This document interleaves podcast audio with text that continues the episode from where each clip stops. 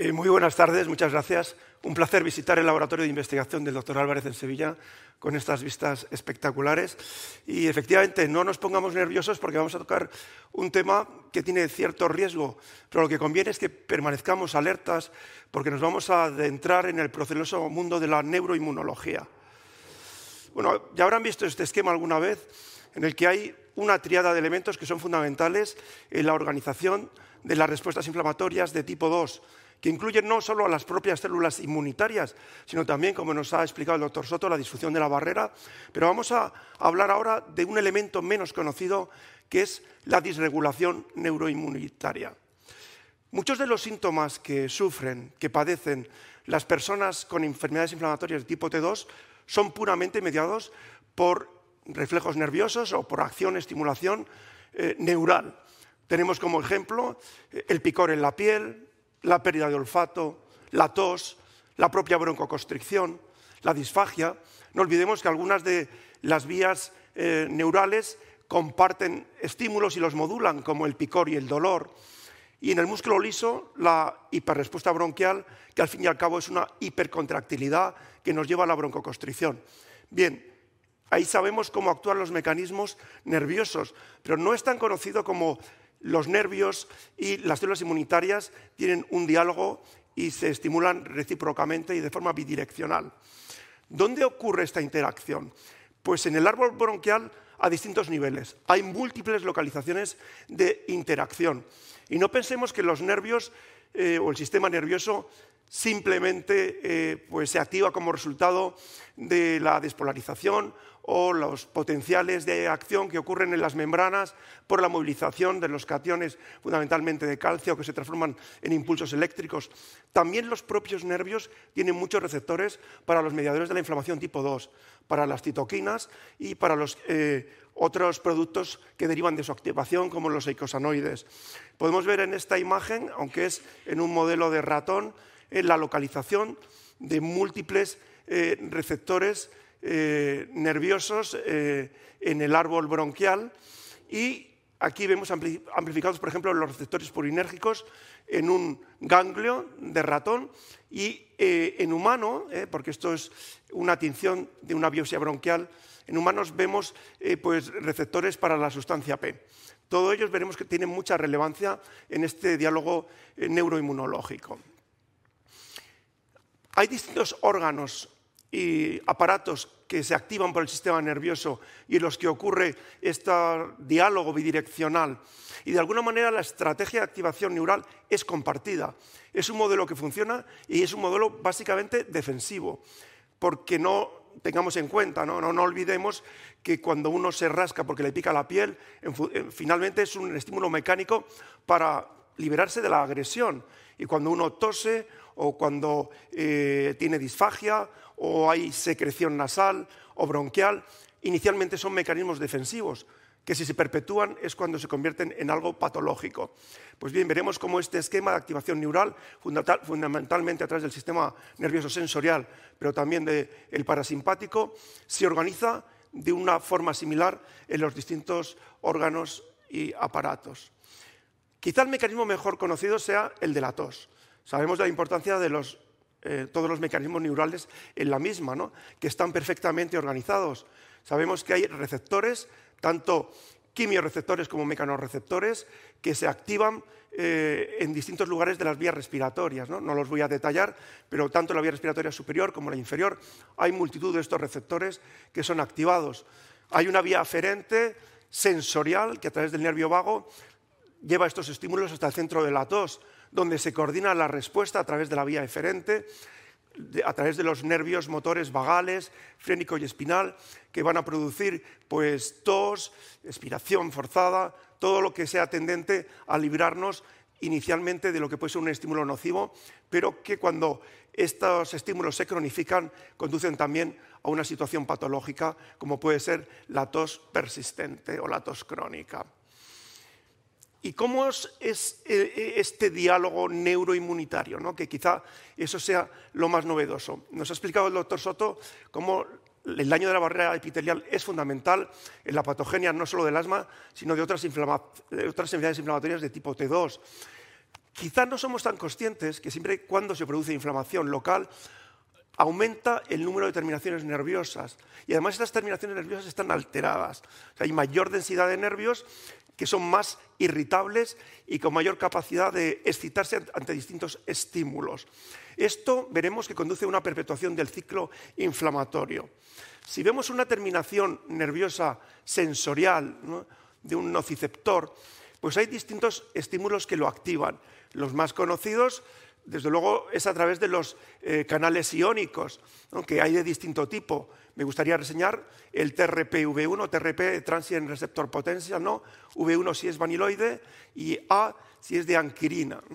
Bueno, estos dos receptores son los principales que se activan y producen la despolarización y se transforman en una señal eléctrica.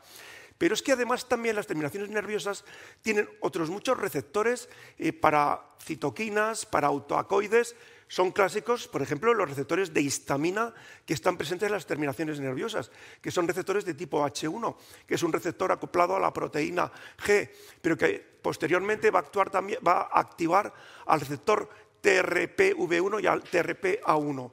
Luego hay esta eh, amplificación o una estimulación secuencial de estos receptores pero también la bradiquinina o la triptasa, que eh, estimula a los receptores eh, activados por proteasas, a los PAR. ¿Y qué ocurre? Bien, pues además de producir este estímulo nervioso, pues por un reflejo axónico, por conducción antidrómica, van a liberar neuropéptidos.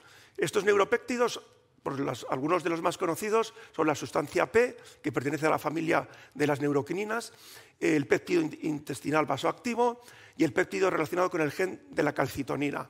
Veremos que estos péptidos tienen a su vez capacidad de estimular a las células inmunitarias, tanto del sistema inmune adaptativo como innato, eosinófilos, células linfoides innatas de tipo 2, mastocitos, linfocitos T, células dendríticas, macrófagos. Por lo, por lo tanto, se cierra un círculo de activación bidireccional que desde luego va a amplificar y perpetuar la respuesta. Vamos a desmenuzar con un poquito más de detalle cómo es este flujo de información bidireccional, cómo es la ida y cómo es la vuelta.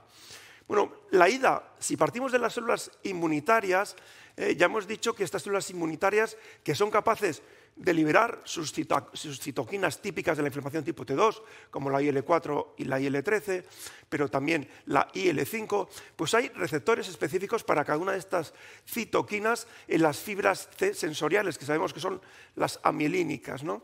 Bien, pues vemos cómo tienen capacidad de activarlo eh, las citoquinas. Pero la propia terminación nerviosa nociceptora o quimioreceptora tiene receptores para la IL5, lo cual produce el acúmulo de eosinófilos, eh, que va a aumentar el daño inflamatorio también a nivel nervioso. Y quizás sea especialmente interesante lo que ocurre en las terminaciones parasimpáticas. Aquí vemos eh, que la neurona parasimpática postganglionar eh, libera eotaxina. Libera eotaxina que va a atraer a los eosinófilos. Y es muy típico ver a los eosinófilos cómo se acumulan en las terminaciones nerviosas parasimpáticas. Estos eh, eosinófilos se van a unir también a los receptores ICAM1 y eso explica esa acumulación. Y cuando los eosinófilos se localizan aquí, en este lugar, eh, pues van a liberar la proteína básica mayor, que lo que hace la proteína básica mayor es inhibir a los autorreceptores de la acetilcolina de tipo 2, que son inhibidores de la secreción de acetilcolina, o sea, inhiben los receptores muscarínicos de tipo 2 y por lo tanto va a potenciar la liberación de acetilcolina y potencia la broncoconstricción. Podemos decir, por tanto, que la inflamación crónica conduce a la sensibilización de las fibras nerviosas, entendiendo por sensibilización que lo hace más susceptible a, a distintos estímulos a tener un nivel de activación basal elevado. Esto, desde luego, eh, tiene una repercusión y una amplificación muy grande, porque hay muchos eh, receptores para distintas citoquinas y mediadores, y todo ello es capaz de perpetuar la activación de tipo T2. Lo vamos a ver aumentado porque, eh, en fin, hay tantos receptores. ya he comentado los de la histamina, ¿no? Que luego van a activar los TRPV1, pero tenemos receptores para la IL-13, para la IL-14 y para la IL-31, que sabemos que es una citoquina fundamental en la patogenia del picor. eh, también las propias alarminas, la IL-33 y la TSLP, tienen receptores en las terminaciones C eh, aferentes nerviosas. Se van a liberar además también neuropéptidos, como la neuromedina U. Eh, luego la comentaremos en más detalle. Bueno, todo esto hace ya un poco en el camino de vuelta que veremos a continuación, cómo se estimula el músculo liso porque aumenta su contractilidad y aumenta la proliferación. No quiero dejar de mencionar las neurotrofinas, entre las cuales la más importante es el factor de crecimiento nervioso, que lo liberan los eosinófilos y otras células, porque aquí lo que va a ocurrir es que aumenta la división y la proliferación de células nerviosas, de ahí su mayor densidad, su mayor número y el mayor número de bifurcaciones siempre que haya inflamación de tipo T2.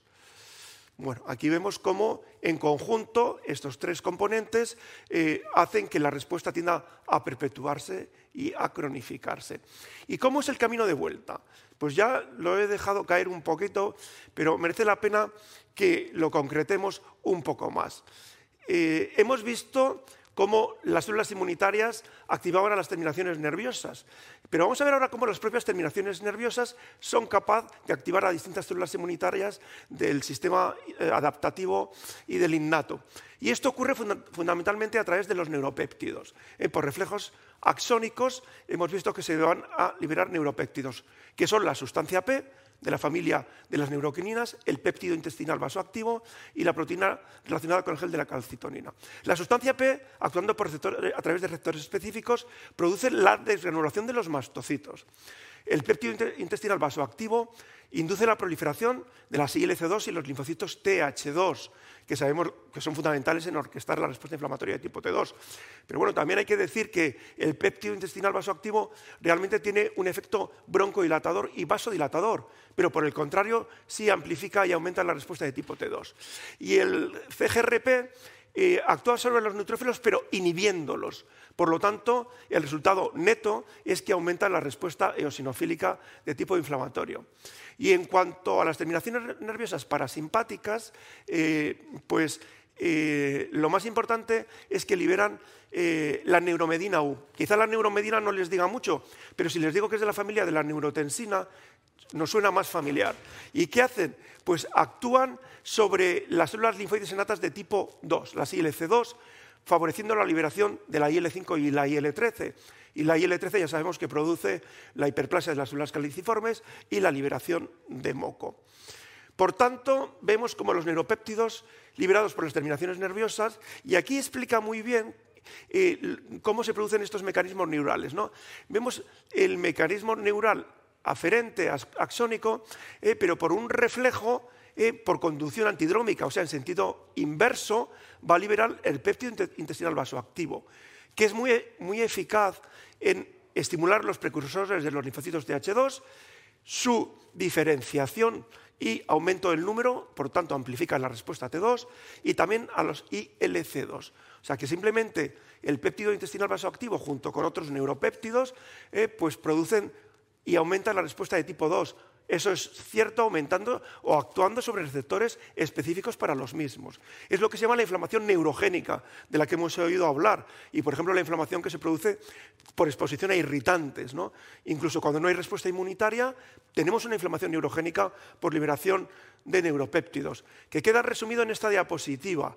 Aquí están los neuropéptidos que he mencionado, liberados de las terminaciones nerviosas, peptidérgicas, eh, la sustancia el péptido relacionado con el gen de la calcitonina, el péptido intestinal vasoactivo, la neuromedina U y quimioquinas, las células sobre las que actúan, eh, todas las que participan en la respuesta inflamatoria de tipo TH2 y en la respuesta innata, los receptores, eh, que son los receptores que hemos comentado para neuroquininas, los receptores para la sustancia P, los receptores eh, para el péptido intestinal vasoactivo. Y el efecto neto es aumentar la expansión de los linfocitos TH2, de las ILC2, desgranular los mastocitos y aumentar el número de eosinófilos y colocalizarlos en los lugares de inflamación y donde precisamente abundan y proliferan las terminaciones nerviosas. Luego tenemos que se va cerrando el círculo de la neuroinflamación. Y ahí tenemos este círculo, ¿no? Sabemos que la remodelación es muy importante. Cuando hablamos de remodelación bronquial, uno siempre piensa la proliferación, hipertrofia, hiperplasia del músculo liso, eh, el daño y la disfunción epitelial con el engrosamiento de la eh, capa reticular de la membrana basal, la hiperplasia de células caliciformes. Eso es totalmente cierto.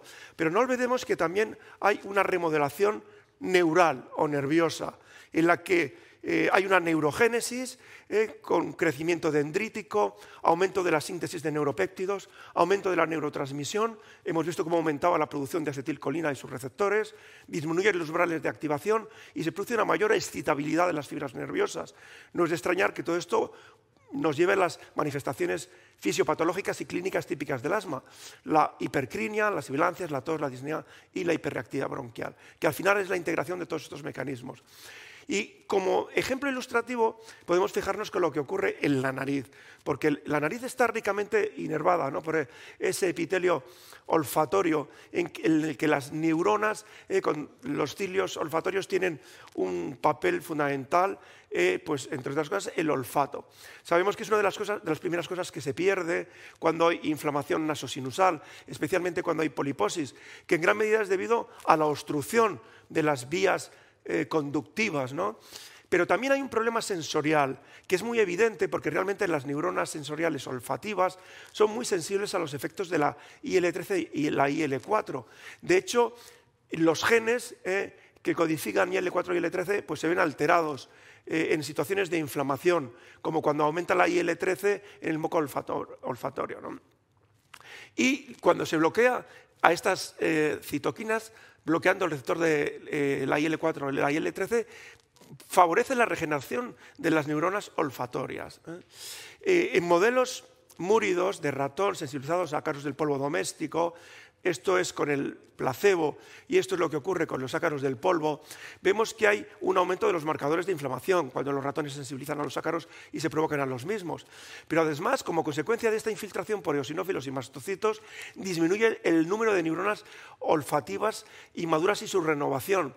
Esto nos indica que la inflamación crónica puede inhibir la neurogénesis olfativa y hacer que esta mucosa sea menos capaz de recuperarse de las lesiones. De hecho, cuando bloqueamos el receptor o la cadena alfa del receptor de la IL-4 y IL-13 con dupilumab, vemos como eh, en el periodo de 28 días y antes de que dé tiempo a mejorar la propia obstrucción nasal, o sea, cuando no se ha recuperado todavía el taponamiento nasal, ya hay una recuperación del olfato en los primeros días y, mucho más marcado en las primeras semanas, pero que se prolonga eh, a lo largo de estas 24 semanas con una mejoría progresiva pero la mejoría del olfato es rápida. Por lo tanto, algo tiene que estar ocurriendo en esas eh, neuronas olfatorias que responden al tratamiento con dupilumab para que se recupere. Y estos serían los mensajes para recordar. Tengamos presente que hay receptores de citoquinas en las neuronas sensoriales ¿eh? y por lo tanto esas citoquinas están haciendo un papel estimulador de las terminaciones nerviosas y un diálogo entre los distintos tipos de receptores que hacen que la respuesta sea más coordinada y eficaz. Algunas citoquinas son especialmente relevantes porque hay receptores para los mismos y que son las que intervienen en la inflamación de tipo 2. Hemos visto ese diálogo bidireccional ¿no? con la IL-4, la IL-13, la IL-5. Y esto vale tanto para el asma como la dermatitis atópica, la rinosinusitis crónica con pólipos o la, eh, esofagitis eosinofílica. Este diálogo bidireccional entre células inmunitarias y terminaciones nerviosas explica muchos de los síntomas que tienen los pacientes, así como su perpetuación. En la cronificación del daño y de la inflamación tiene mucho que ver la acción nerviosa y las consecuencias de lo mismo, de la misma. Ya he mencionado el rascado, pero también la tos y la broncoconstricción, cerrando un círculo vicioso que merece la pena investigar en profundidad porque rompiendo alguno de sus mecanismos podemos conseguir una mejoría mucho más completa, eficaz y persistente de los pacientes. Y permítanme que acabemos con este círculo que hemos ido completando. Activación inmunitaria con las células de tipo T2, tanto innatas eh, como adaptativas. Disfunción epitelial y de las mucosas, fundamental eh, para explicar cómo las señales del epitelio se transmiten, se amplifican y persisten. Pero nada de esto podría eh, entenderse en su conjunto si no tenemos en cuenta que las terminaciones nerviosas están activadas, que son responsables de algunos de los síntomas, pero que además sirven para eh, hacer una interpretación conjunta de todo el daño inflamatorio y para transmitirlo a los centros nerviosos y para actuar inicialmente para tratar de protegernos, pero al final sabemos que estos mecanismos se pervierten, se desvirtúan y acaban en un daño neuroinmunológico. Y muchas gracias por su atención.